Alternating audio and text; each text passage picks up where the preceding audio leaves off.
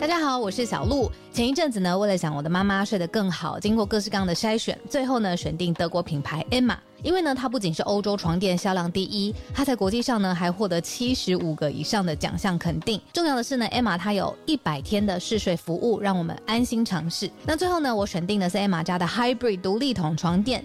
试躺之后呢，我就给它一个 hashtag 叫做云朵般，因为呢这一款床垫它有很强的包覆感，所以躺进去之后就像被云朵包住一样，很舒服，很有安全感。另外呢，这一款床垫的透气度也很好，外层呢有一个布套，它是可以拆下来清洗的。所以最近如果有睡不好想换床垫的听友呢，可以把握母亲节的期间艾玛的床垫组合最低到五五折。那输入早安新闻的折扣码 Morning，额外呢还可以再打九折。相关的优惠消息都在节目的资讯栏，欢迎大家点选链接了解更多。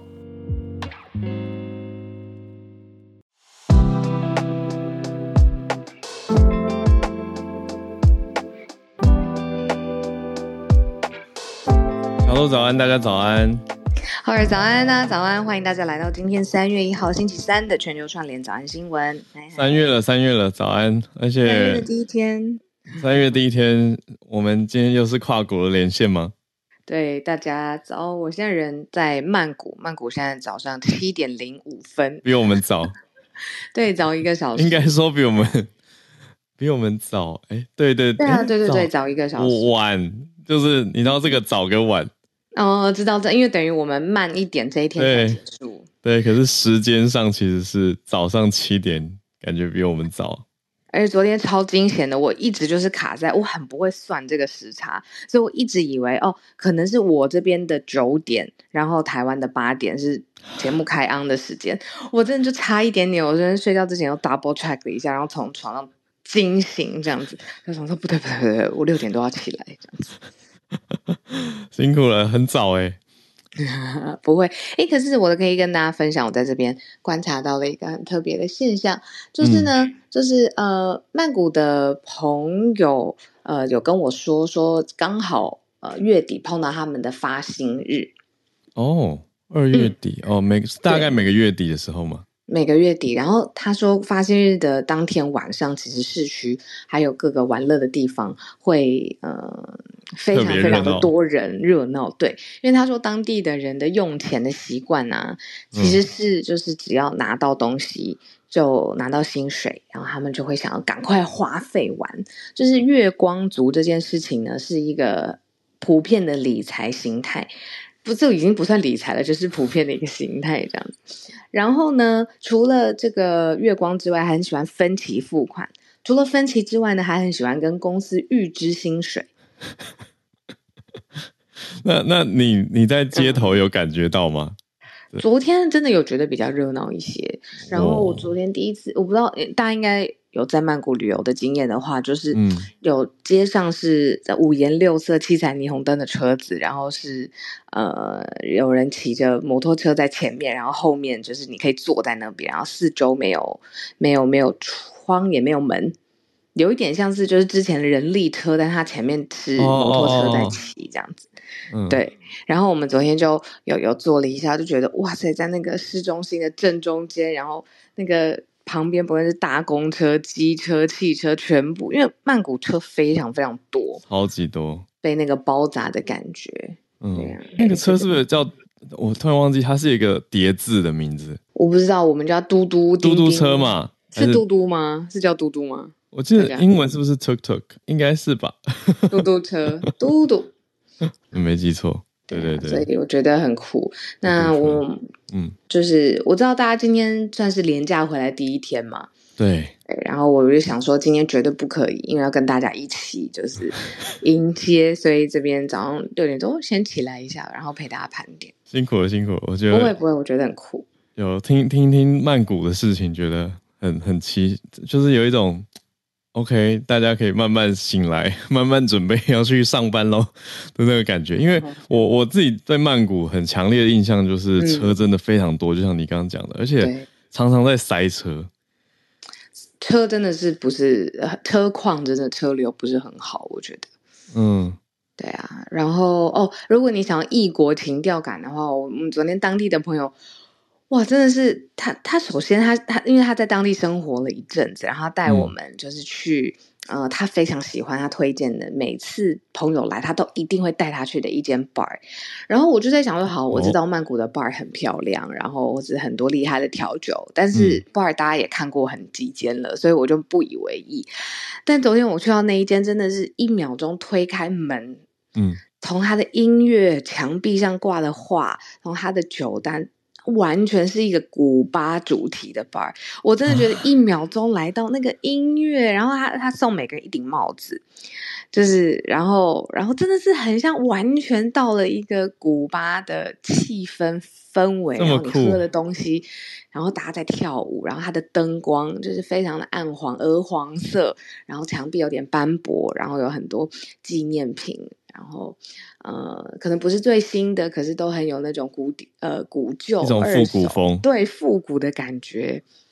对啊，然后那个酒单上面都是古巴的经典的调酒，并不是就是女生，比如说我可能会去都会 bar 会喜欢点的那种粉红色，并不是，它都是古巴的那种热情的，不是一般的美酒这样。对对对，热带水果然后古巴风味这样子，觉得很开心，很开心。哇，好好酷哦！我在私信给你那一间在哪？好，我觉得会很多人问你，不只是私信给我，会很多人想要问你。对啊，再跟大家多分享。再跟大家说，嗯，有，我觉得这样听了，虽然没有我，我近期我很久没有去去泰国了。你们你们应该也是疫情后第一次去嘛？对啊，第一次去的啊。对我问最后一题好了，就是旅游题，真的有一种那个远离工作的的感觉。就是 有人跟我说，有人跟我说，曼谷疫情期间关了非常多店，那是疫情后才慢慢的开回来。那你们这趟在那边的感觉？有问他们说，就是呃，没有活下去的店家也蛮多的。然后，但是他们跟我说，真正没有钱的是政府。所以现在政府，这是我听到我朋友转述啦，大家如果不正确可以补充。所以现在政府很积极的在对企业在查税，然后也会对，比如说用警察去抓，比如说不法的分子，真的比较灰色地带。那如果你愿意，比如说缴一大笔罚款，好，那就是进到国库里面，好，那或许可以再有其他的方法去减轻你的你的刑期或什么的。所以现在就是有有时有所闻。对，比较比比较吃紧这样子。嗯，哎呀，好，感谢 感谢分享。那希望你们旅途都平安。因为讲到之前有一天的社群题，我选到的是台湾的艺人，在在曼谷被警察算是刁难啊，嗯，就是刻意的一种，嗯，应该说勒索那个状况很不好。那还好后来是有解决，可是就显示出，我觉得完全呼应你刚刚讲的，你朋友转述的这个状态。好，那就一切平安。那我们感谢小鹿的旅游分享，我觉得大家比较可以收心。我我不知道怎么，我不知道大家有这种感觉吗？我自己听人家旅游，心情会有一种哎收心的感觉。好，那我们来整理一下今天选到的四个嗯盘点题目。那我们等一下时间到八点半，一样是有 SMC 早科学的时间。嗯，那今天的四题先。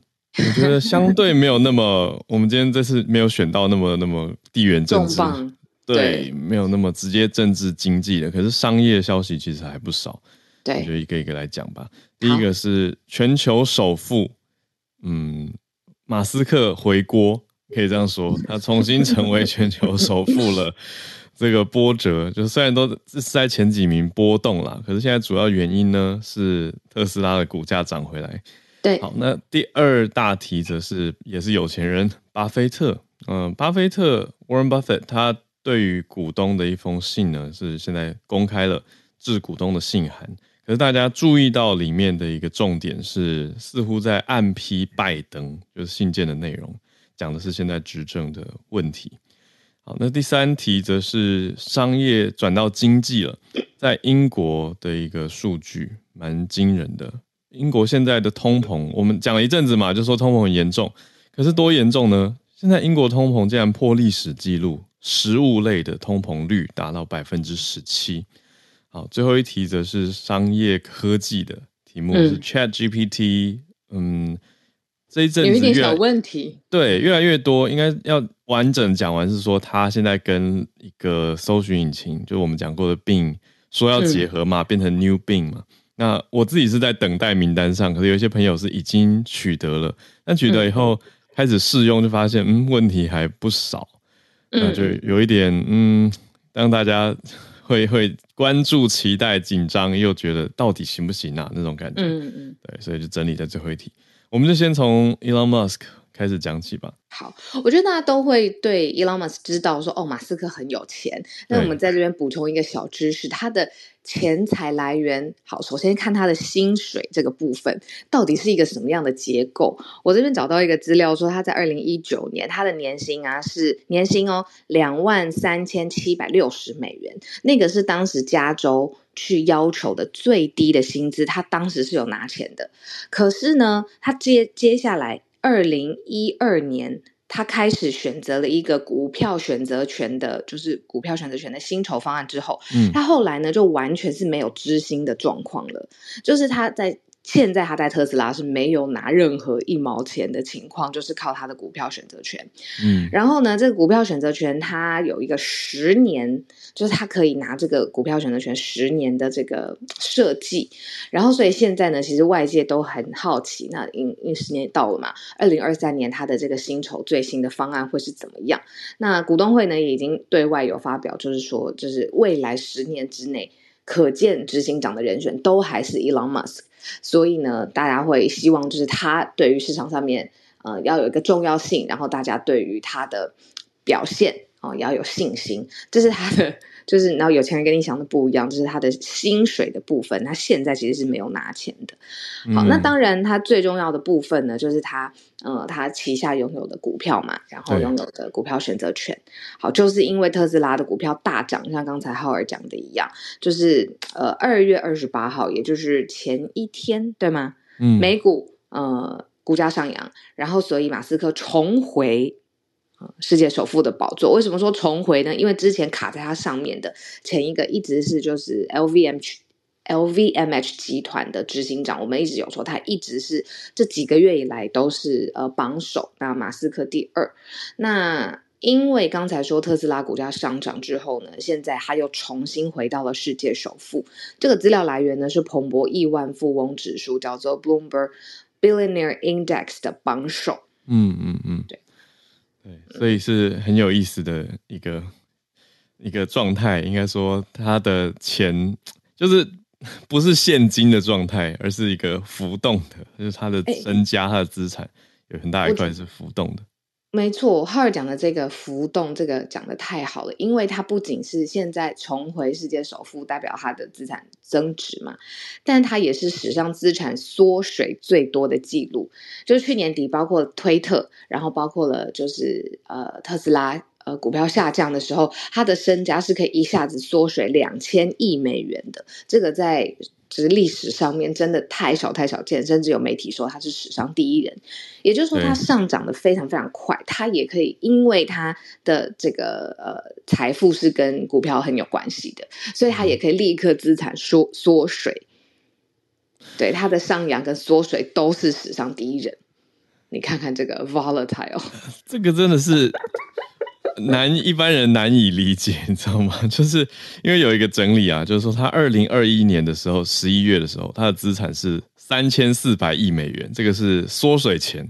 那缩水后就是去年底，所以时隔一年左右，他缩到一千三百七十亿美元的身家。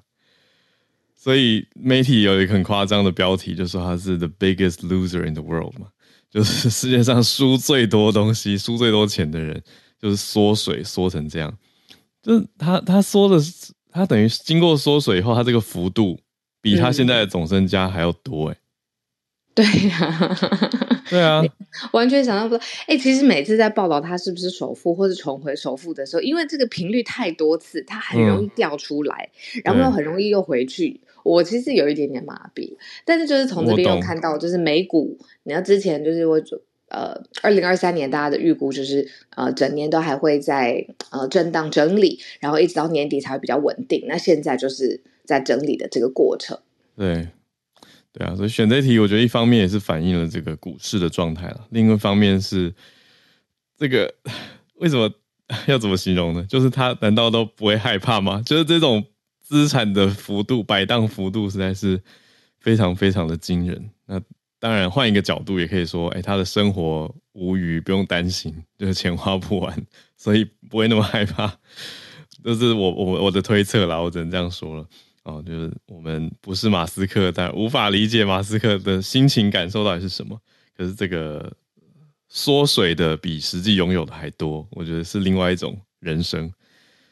好，讲到这边去了，那我们看看另外一位在榜上 常常也出现在榜上的巴菲特，他的股东信干嘛要讲政府，干嘛要讲拜登呢？哇，我真的，我真的，因为他现在已经年事已高，我如果没有记错，他是不是九十岁啦？大家可以帮我补充一下嘛？嗯，然后呢，他因为他在股票上面有着他自己长足的判断，历史上面也证明，哦，对对对，六九十二岁也证明他的眼光是独特的，所以他其实每一年跟股东在讲的话，其实里面就很重要。呃，这一次呢是这个十页媒体说，今年至股东信只有十页，这个呢是二十多年来每一次他股东信的一半而已。也就是说，九十二岁的巴菲特爷爷呢，他这次话比较少。可是呢，我有看到一个，嗯，我自己觉得，我就觉得他讲出来非常有分量的一句话，他就说，因为他投资的时间超过七十年了，他说他甚至是就是美国。这个有股票的历史以来非常非常重要的一长段时间，他以他七十年的经验跟身份来保证，他从来没有看过任何一段时期适合长期的做空美股，呃，做空美国的市场。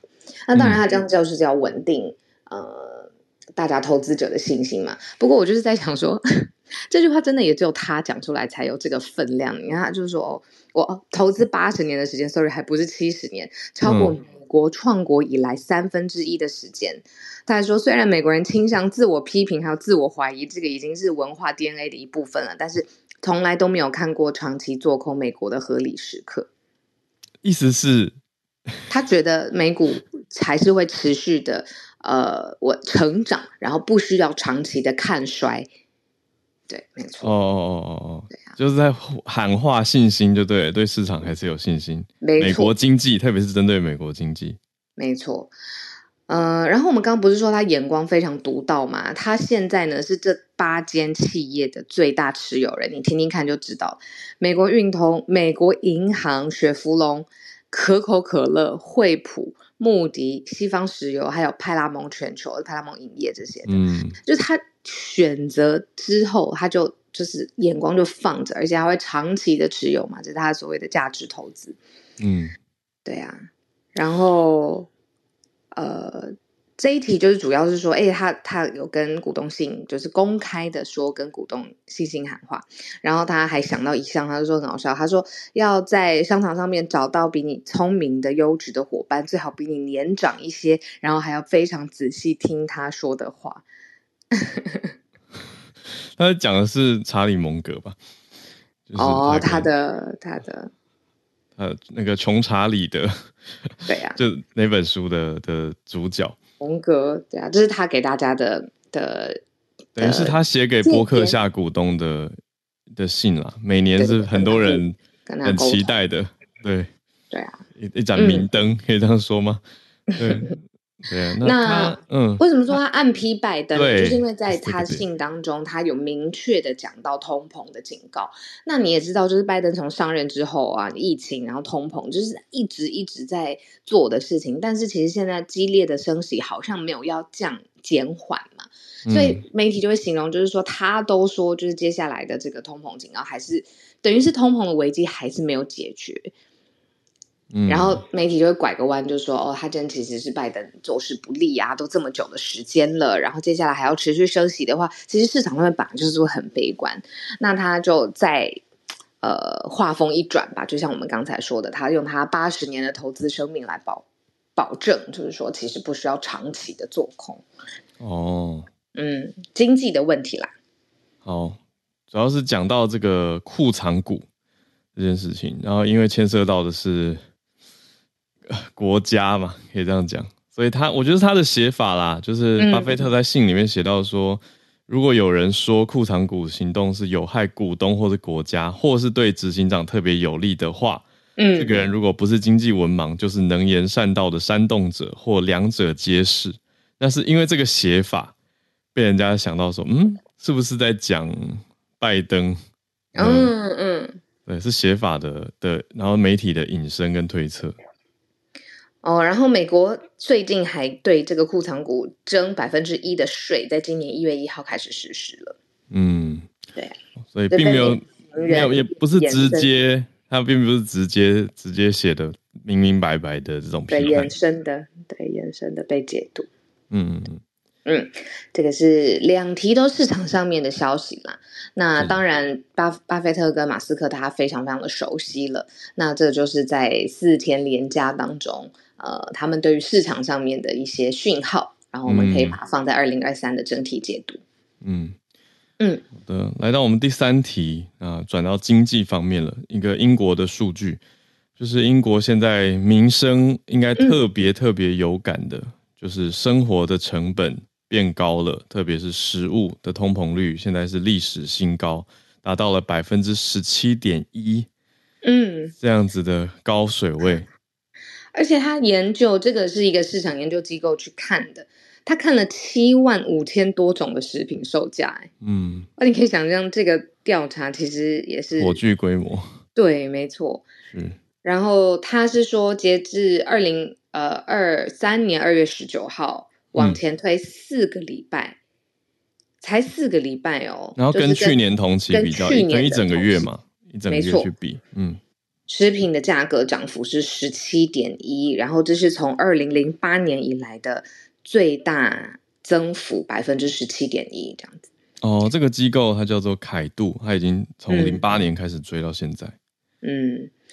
对啊，所以这个刚才呃浩尔说的这个凯度，它的主管就有说，其实整段时间以来，就是一般生活大众都有面临这些物价飙涨的问题。其实你看同期相比百分之十七点一，其实蛮高的。他就说，其实人的生活已经产生了巨大的影响。嗯嗯，对啊。然后我们之前不是说，因为乌俄战争的关系，所以其实能源的开销会变得比较多嘛？对。那这个完全可以理解，就是能源是大幅的支出，能源还是第一大的。支出增幅，对，没错。那能源开销第一大，但是紧追在后，第二大就是杂货跟食品的价格了。嗯，已经是就是英国民众第二大财务压力的来源。嗯，对呀。哇，这个是讲起来觉得很沉重，那个经济的那种沉重，就是随着冬季即将要结束，迈入春天，那个能源的相对负担，也许对一般家户来说相对没那么大了。可是。食品杂货还是一个沉重的影响。我觉得在这边也可以同场加印吧，刚好看到，我觉得嗯，可以放在一起想。就是我们这一题也很呃，这个地方我们很少在早安新闻讲到，就是葡萄牙。葡萄牙呢，在我们过去就是四周放廉价的时候呢，也有就是很多人上街抗议，就在里斯本的街头抗议，就是也是说现在这个通膨这么这么这么辛苦，日子都快活不下去了。白话文是这样子说，然后呢，还说最具体的就是他们的房租在葡萄牙的房租大幅的增长。嗯，其实葡萄牙已经算是整个西欧国家相对就是怎么说，这个每月收入啊或薪资水平比较稍微比较低一些，然后甚至会有些媒体去形容说它是西欧最贫穷的国家之一。然后，但是。房价却上涨了百分之十八点七，还是三十年来最大的涨幅。然后连租金也大幅的上涨。然后房地产现在像看起来体质就是很不好，很可能泡沫。然后但是他们上街头就是说也是高通膨，就是让他们的生活都活不下去的。一般正常的日子，就现在因为通膨的关系要花更多的钱。嗯，我觉得刚好呼应呢。应该说，前两天我记得是 Bernard 分享到社团的。就有讲到说，葡萄牙，因为葡萄牙本来是我身边有一些朋友一直在鼓吹说很适合数位工作、远呃数位游牧民族移民的一个地方。结果，但是我就问了当地在做房地产的朋友嘛，其实就已经从去年就开始有很多风声说政府要开始禁止外国人买房啊等等。那前几天是确定禁止了，就是就是完全呼应这个状态啊，就是因为当地的。算是呃房价的问题，还有物价问题等等齐飞嘛，都有这些问题。那葡萄牙现在就走这种打房的政策，等于他就不开放所谓黄金签证，让很多人外国人来买房取得国籍或者居住权。应该先讲严格讲起来是先有居留居留权、居住权啊，因为有一些人是想成为透过在欧盟买比较便宜的房子，简单白话文是这样讲的意思，然后先拿到居住权，再想办法得到这个。国籍嘛，那当然有一层一层不一样的移民规定。可是之前本来有这个趋势，但现在葡萄牙开始都在改了，就从爱尔兰啊、葡萄牙都撤掉了黄金签证。那当然其中不乏很多的是中国人，大概有统计数据，大概将近一半是来自中国的投资跟资金。那当然，他他禁掉以后也不只是禁中国的，因为其他的外国人也都没有机会。然后补充一个呼应。那我们今天最后一题相对比较算是轻松一点嘛，就是一个持续每天都有新闻、每天都在发展的 Chat GPT。我自己在廉假期间的感受是，这个话题真的非常普及了。就是从一开始我们有在持续关注趋势科技啊、网络的的的圈圈，已经拓到大众生活圈里面，各家各家你说社群媒体或者是新闻台都会自然的提到。那当然，我觉得一般乐听人大众还是在互相口耳相传，有的人还是没听过，还是会说啊，那到底是什么东西？你知道我我感觉很特别，就是我在离开台湾之前最后一天有一个论坛的工作去主持，然后论坛的 opening 开幕致辞非常非常重要。以前都是比如说主办单位或最大咖的讲者，他会嗯把他的这个功力都浓缩在里面。那当然，他就我就介绍他上台的时候，他就讲的非常的有组织、有完整，然后而且气势也很磅礴。但他讲完一段落之后，他就停下来，然后看一下大家说：“以上这每个字都是 ChatGPT 帮我写的。”哎，我我上礼拜五去一个活动，开场致辞的人是直接公开跟大家说，接下来我要念一段由 Chat GPT 帮我写的开场白，对吧？你看，所以现在论坛在流行这件事情，没有，我觉得 很烦，就是变成现在大家玩论坛都喜欢用做这件事情，而且不止啊，你现在刷刷脸书，是不是很多人就是对老聪明的问题，然后然后要晒那个 Chat GPT 他的回复，我朋友就超好笑，他就说。就是大家都在想说要怎么样聪明的问到问题，然后去 trip 那个 ChatGPT，然后大家都把截图晒出来，然后就是这不就是跟爸爸妈妈 晒小孩一样，只不过晒小孩都是同一个。真的是，嗯，我们现在讲的这个点呢，是呃，这个病搜寻引擎嘛，Bing 就是因为微软的 Bing 这个搜寻引擎想要把 ChatGPT 融合进来，它的搜寻引擎服务。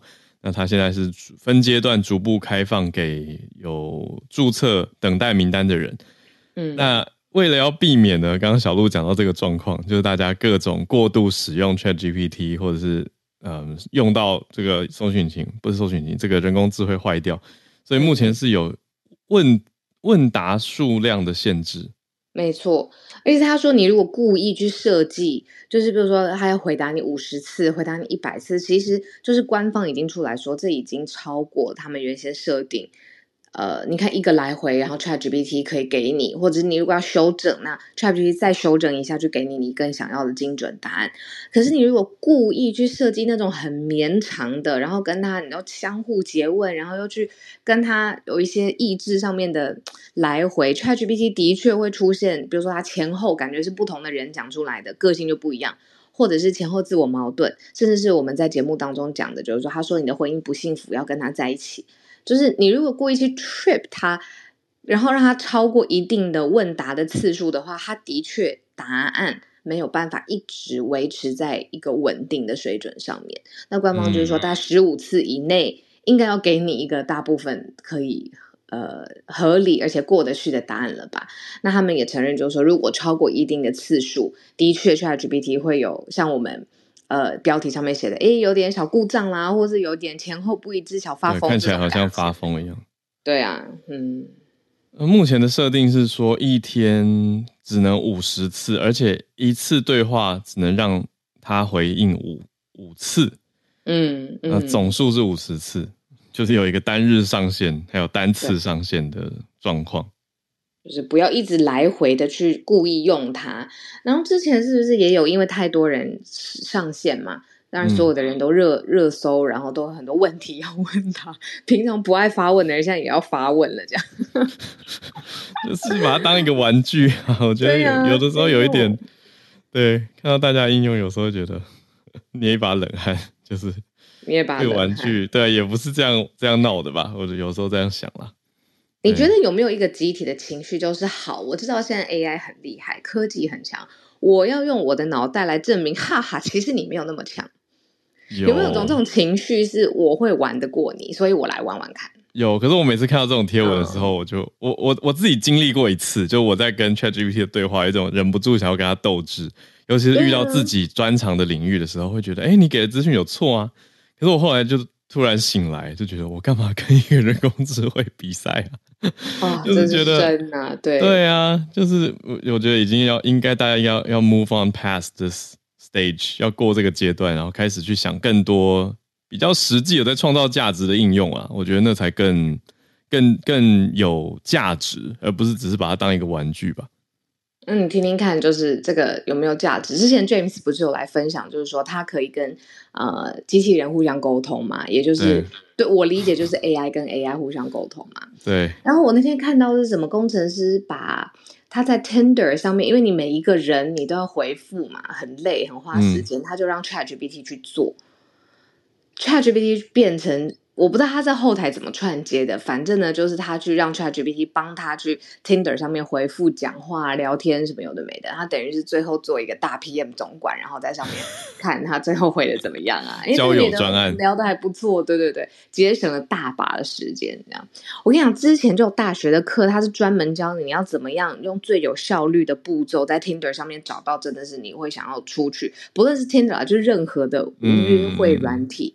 对他就是用一种数学的逻辑方式去去帮你省时省效率，嗯，这样，对啊。讲一个笑话，就是呢，在有一对新人在结婚的时候，在婚礼上面就就就说啊，非常感谢 Tinder 让我们认识。然后就有长辈说：“哇，这个 Tinder 到底是谁这么厉害？为什么我参加每场婚礼 都都他都是当媒人？” 对，真的有一阵子，大家在 Tinder 还没有歪斜之前，对吧？现在市场上面觉得它有点歪斜了啦。对，名声还没有歪斜之前，就是很多朋友真的在上面碰到人。后来就比较优质的什么 Bagel 系列，对啊，那个叫什么 Coffee Meets Bagel？对对，嗯，Yeah。所以我们都已经没有不知道了，这是什么？我们离开市场 了。没错，对啊，对，轻松一点跟大家聊。好，我们延伸的最后一题比较多，我们现在还是来回到每个礼拜三早上，非常感谢，很开心有 Science Media Center SMC 科技媒体中心带来的早科学的时间，让我来邀请执行长森内来跟我们分享新闻。陈内真的很可爱。昨天很晚有说，就是啊，因为神内每次会跟我们让我们知道什么题目，会先写在一个云端的文件上面，我刚好就可以上去看嘛。昨天神内很晚告诉我们说他完成了，那今天要跟我们了解什么呢？嗨，小卢早安，早安，早安。对我都忘记今天是礼拜三了。对，好，我今天要跟大家分享哦。还有另外一件事情，我尝试的就是我在我的 profile 里面放我每一次要讲的 paper，跟如果它有新闻的话，我就会先把新闻贴上去。我不是因为我没有用过，不知道这样大家有没有办法点？嗯，因为呃，觉得自己讲 paper，然后但是没有附上那个文献，这样很不专业。好，今天要跟大家分享的是凌晨才公开的一个科学研究，那它是发。表在美国医学会期刊叫《JAMA》上面。那这个研究呢，它是美国做的，是阿拉巴马大学伯明翰分校的团队。他们在过去的三十五年间，收集了将近五千位受试者的资料，也就是横跨了三十五年。然后发现，如果呃人在年轻的时候，他的心肺功能很健康，而且持续到中年的话。那么这群人在老年的时候罹患心血管疾病的风险会比较低。那过去的研究其实大，因为心血管疾病比较是呃就是老年人比较容易获得的疾病，所以大家一直看的都是中年人的生活习惯啊，还有老年人要做什么。嗯，中年人对不对？对，对。然后这个研究呢，就就想要知道，那年轻人呢？难道这个疾病跟年轻人没有关系吗？所以他们就从呃年轻人开始做，他就发现，如果你在年轻的时候，你的心肺呃健康。的指数是高的，就是如果你心肺很健康的话，它其实可以预测你在老年的时候有比较低的罹患心血管疾病的风险。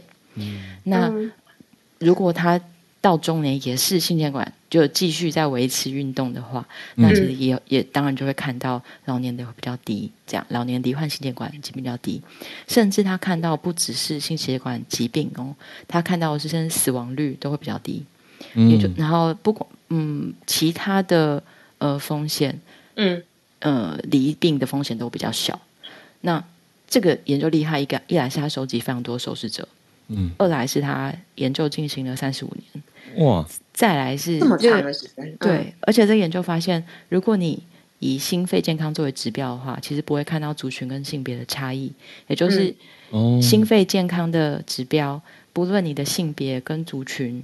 只要你的心肺功能在年轻的时候是比较健康的，那你在老年的时候得到心血管疾病的风险就是比较小的。嗯嗯嗯嗯。只是这个呃研究，他当时收的受试者就是黑人跟白人，所以他这里讲嗯跟族群无关，是讲黑人跟白人没有关。但会不可不可以推到有亚洲？对，有亚洲人，这是我觉得还需要。呃，其他的研究这样子，嗯，因为他有定义那个年纪的分龄嘛？就是说青年、中年是怎么分？对 我每次看到，我每次看到这种研究，我都很担心 我是否已经算是中年人，或者对对对，了，对，它它是一个，对，它的确是一个敏感的问题。但就这个研究来说，好，就研究，嗯，他们在一九八五跟一九八六年的时候第一次测，那这些受试者他们是十八到三十岁。嗯，所以呢，的确，他在这里讲的年轻是十八到三十岁。接下来，他们每二到五年会再回去请受试者，一年就测两次，就这样一直进行，进行了三十五年，这样。厉害的研究。对，就是我我自己看的时候会觉得，你怎么会想到要做这个研究？但是是以几十年作为单位，这样。嗯。那刚刚就讲，主要就是没有年轻人资料，不知道年轻人的心肺功能到底能不能够去呃。等于有点保护的作用，在你未来的时候，也可以让你有比较少的机会获得心血管疾病这样子。嗯嗯嗯。所以以后如果有青少年或呃年轻的朋友、小孩，然后不爱做心肺有氧，就可以跟他说，这不是为了你当下瘦，或者不是为了什么，你要忍耐过去，因为其实到很老年之后，都很可能是保护你的心血管的状况。对，没错。嗯，但这里的保护就是比较像是预防，但预防不代表你一定不会得，就他们之间是关联性。就是你看到 A 呃的指数很好，那 B 的风险会下降，但不代表你做了 A 你就不会得到。不是绝对的，对，它不是绝对的。对，所以但是。我觉得他比较像这个研究，他除了看到年轻，然后他同时也看到了呃中年。如果你的心肺功能还是有比较健康的话，那一样老年得到心血管疾病会比较低，这样子。嗯嗯嗯。那他这边的测量方法叫做，呃，就是在运动生理学上一个很经典的测验，叫做渐进式的负荷运动测验。嗯。那它的呃缩写都叫做 GXT。那它是让受试者在就是。跑跑步机或者脚踏车这种上面跑步或运动，同时就会测量他们的生理指标。我测过哎，你测过吗？就是要绑在，因为我之前我我觉得我有一阵心脏不舒服，然后我就去，然后去医院的时候，他们就是绑在我手上要测，然后要我跑步，就是这个东西。然后他是让你跑到很累，就跑到没力这样，然后测你的对。对，然后就对我在查的时候，我觉得也是蛮残忍的，就是他们 对有点累，对，而且而且我去的时候要戴口罩，因为是疫情期间，辛苦哦，好辛苦哦，特别穿。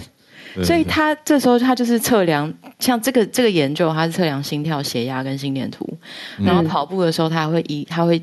让它变慢慢变难，所以依照阶段，它会让你越来越难跑这样子，然后它会让受试者呼吸很辛苦，对，一直跑跑跑没力，然后就测好你现在的心跳或者是什么这样子，对，嗯，那这个呃还有别的研究，例如说，如果你去找图片的话，会有人在嘴巴上戴一个像是呃气管就是一个管子，所以它是有，所以有的研究它其实是要去测你在这种状况里面你呼出。呼吸出来的这个二氧化碳跟氧气去算，但这个研究当年可能研呃仪器跟测量方法没有这么先进，它就只有测到你的心跳，这样就是它用心肺健康的这个指数，其实它不是很精密的，但是它是也是有，就是传统上它有一个算是一个标准值，对对对对对。那这里面的呃讨论特别有讲到说。维持心肺健康其实不只是对心血管疾病，它其实对于其他的疾病风险因子，像是高血压、糖尿病、高胆固醇这些，它其实也都有一个呃预防的效果。对，那这这礼拜呢聊睡眠，上礼拜哎这礼拜聊运动，上礼拜聊睡眠，对，就希望勉励大家就是生活都可以健康，很正面的方向去改变这样子，那种累积健康资本的概念。没错，而且嗯，而且是有用，努力是有用的。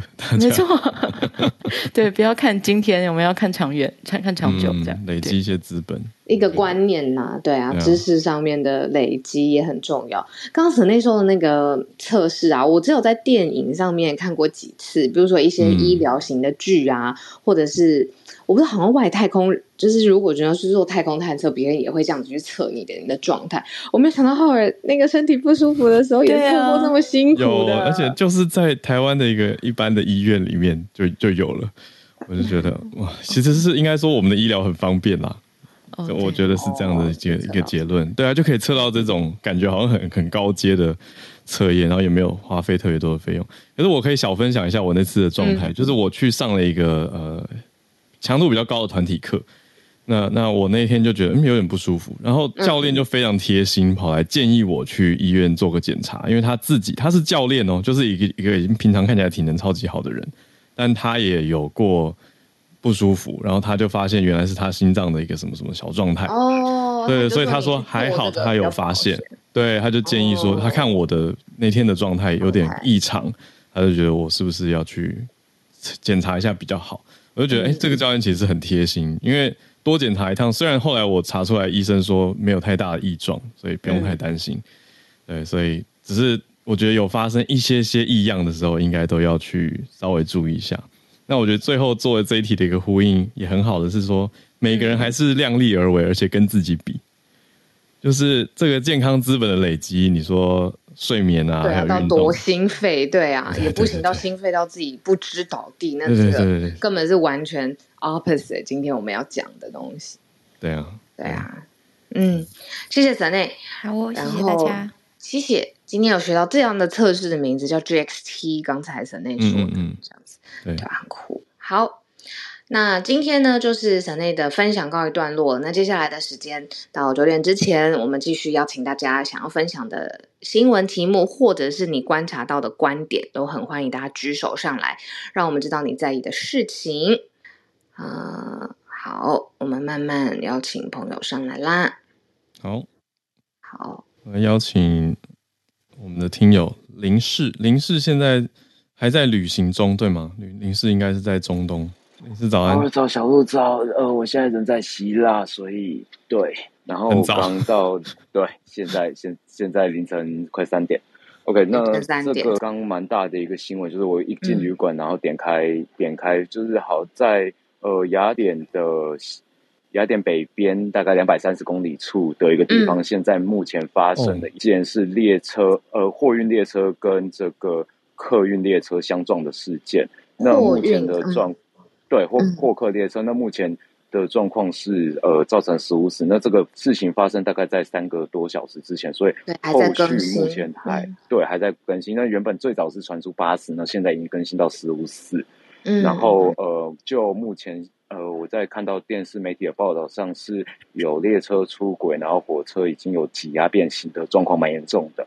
对，那后续可能还要再看接下来早上的。消息对，那就是先作为一个 breaking news 这样子。这个希腊北部具体的名字或地区可以跟我们分享一下吗？它离你现在在的地方，嗯，它叫做拉里，它在拉里萨附近。对，他在拉里萨附近。那我人目前是在雅典，在雅典这边。对，那这个新闻我等一下会贴到那个社团里面去。厉害，那你是刚刚到了希腊是吗？你说凌晨？对，我刚到希腊，然后一进旅馆，然后想说看一下电视有什么，然后就跳出这这条大新闻。啊，谢谢你，真的是一个及时的，而且是当下正在呃，我们要更更可以厘清更多的事件。列车，所以我刚刚听到有火车变形，然后也有客车，对吗？嗯，对，就是火车，呃，货出轨主要是货运跟客运是相撞。那理论上，一般在现在火车都会有做所谓的闭塞区间，就是说尽量在一个区间里面只有一台列车。那也不确定这个到底是什么样的状况下发生呃相撞的事件。嗯，好，那不幸的消息现在持续在厘清当中。林氏，你看在旅行的时候凌晨三点还上来跟我们就是分享，非常感谢。而且林氏之前还跟我说，因为他之前先去了阿曼，在那边其实是上没办法上线的，因为 Clubhouse 是被挡阻挡，对吗？对，那边 Line 跟 Line 跟 Clubhouse 都不能使用。嗯嗯，谢谢你。那我们就继续来看看这件事情在明天会不会还有更新的消息，然后也祝福林氏旅途上面注意小心平安。嗯嗯，好。接下来邀请呃 Felix 是吗？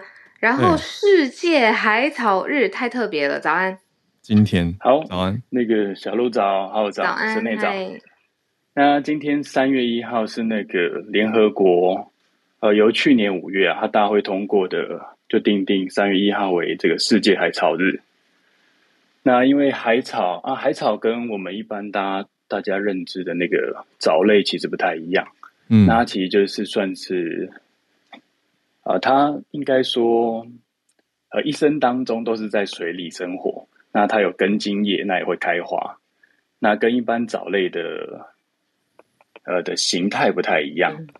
等于海洋植物对，可以这样说吗？植物这样子，嗯嗯嗯。那其实大家比较会混淆了，就是可能会海草跟海藻，对，因为名字很像，可是其实不一样。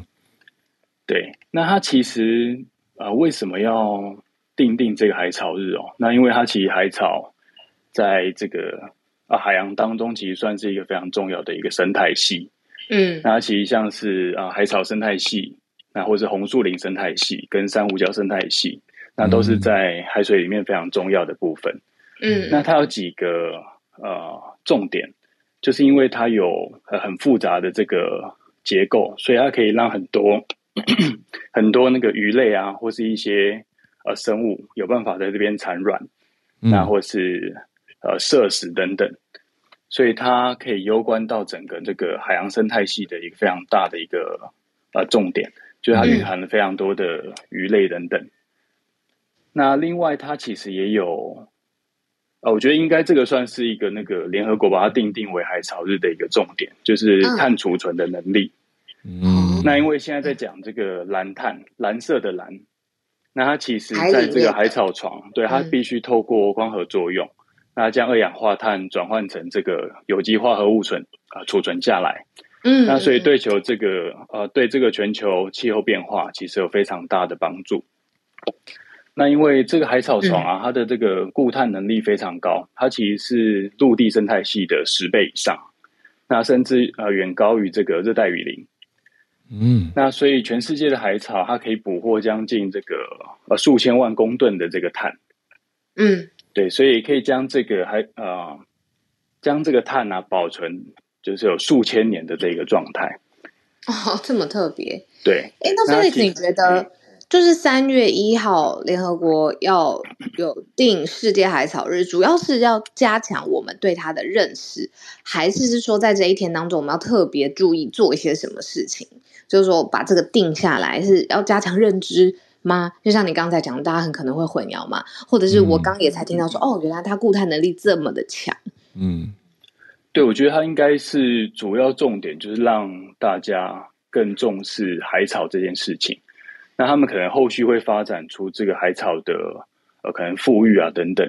呃，因为海草资源啊，在近年应该就是有持续的在减少。那我这边看到是从一九三零年代以来，那其实每年将近有七七 percent 的这个呃海草床就逐渐消失。嗯，那它其实有包含像是一些人为的因素啊，比如说像是沿呃沿近海的开发，嗯，然后或是陆域的污染污染啊，就一些废废水排放等等的，然后气候变化啊等等，都会造成这一些海草床的呃死亡或是减少等等。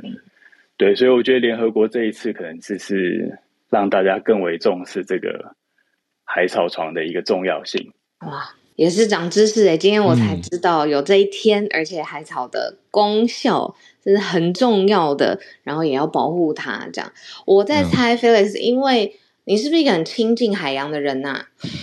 看起来是喜欢冲浪的 Felix。对啊，是不是因为你很亲近海洋，所以注意到关注海洋？对我好像一直那个呃，大学、高中都是读海洋相关的，但我主要是学珊瑚礁的，所以 那因为今天是在我的那个我的年历上面，他提醒了我今天是那个世界世界海草日，这样对对对，嗯嗯，我的年历就是那个生态相关的，嗯，然后就找了这个东西跟大家分享。谢谢，谢谢你，Felix。因为 Felix 刚讲了蓝碳，我就赶快查了一下，原来有分三种，有绿碳是我们传统大家概念中的这种森林啊，对啊，对森林的。那蓝碳所谓的蓝，就是因为海洋，海洋里面的这个碳汇。另外还有一种叫黄碳，就是讲土壤的。嗯，所以总共三种颜色。那当然，蓝碳就是刚才 Felix 讲到说，这个储存二氧化碳的总量最高的，以这三种三种我们人为的分色来说，它是第一名了。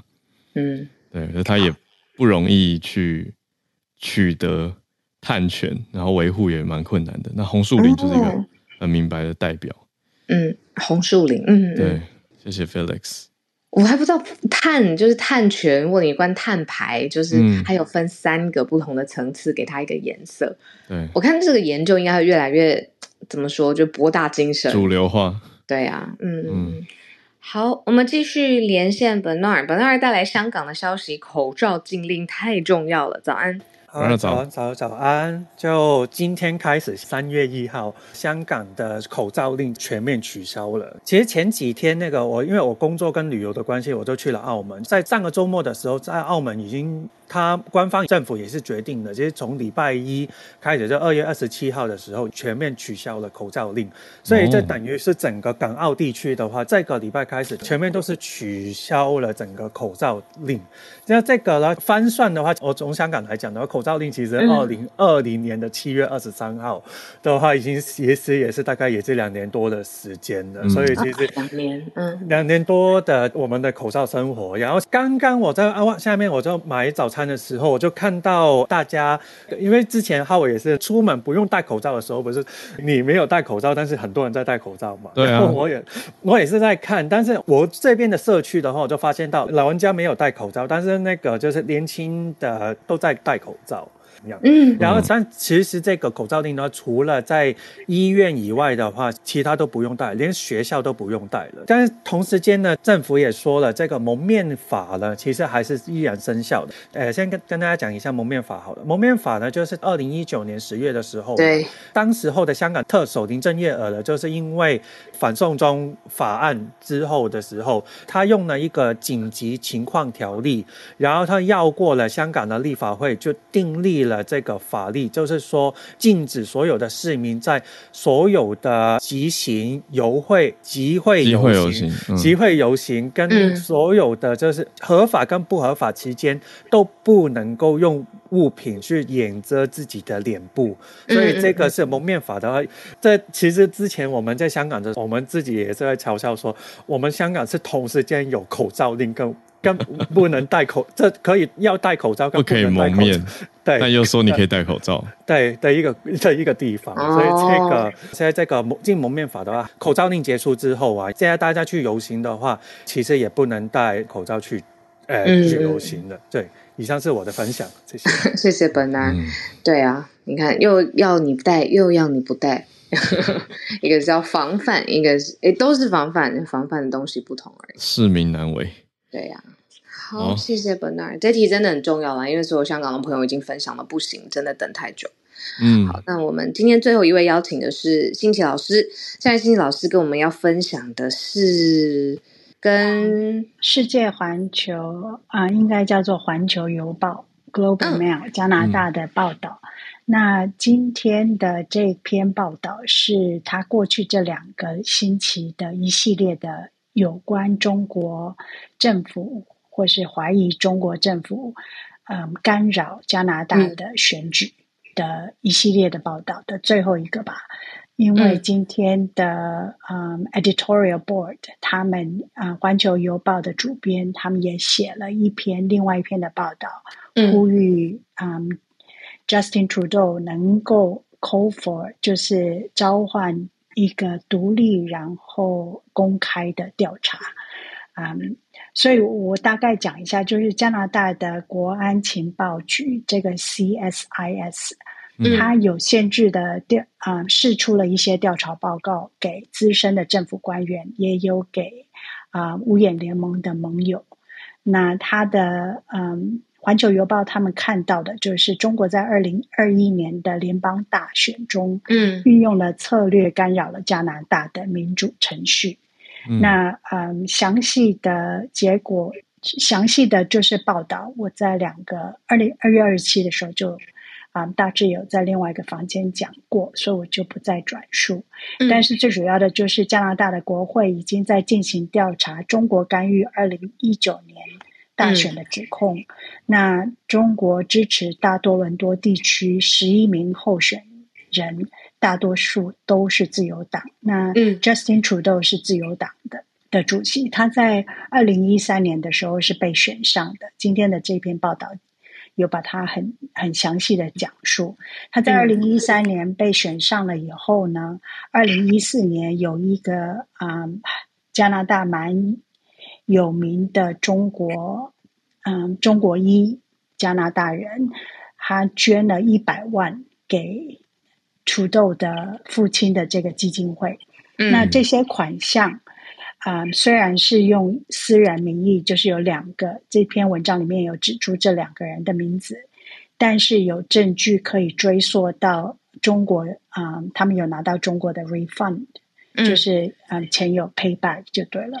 那环球邮报的 editorial board 他们是说，嗯，加拿大人有获得中国政府是否干扰加拿大民主程序真相的权利，所以希望嗯，Trudeau 能够不要停止在 deny 啊，我们的选举是有被干扰，他就嗯，人民有知道真相的权利。大概就是这样子。嗯嗯嗯，谢谢老师，老师也长期关心这个话题。对啊，然后每次这样子的新的资讯上来的时候，谢谢老师帮我们整理分享。真的非常感谢。嗯，好，那我们今天的串联又再一次因为大家而非常的丰富。对，感谢小鹿一早上，没问题，没问题，辛苦了，辛苦了。好，那我们就谢谢大家。今天有 SMC s n a 还有 Felix。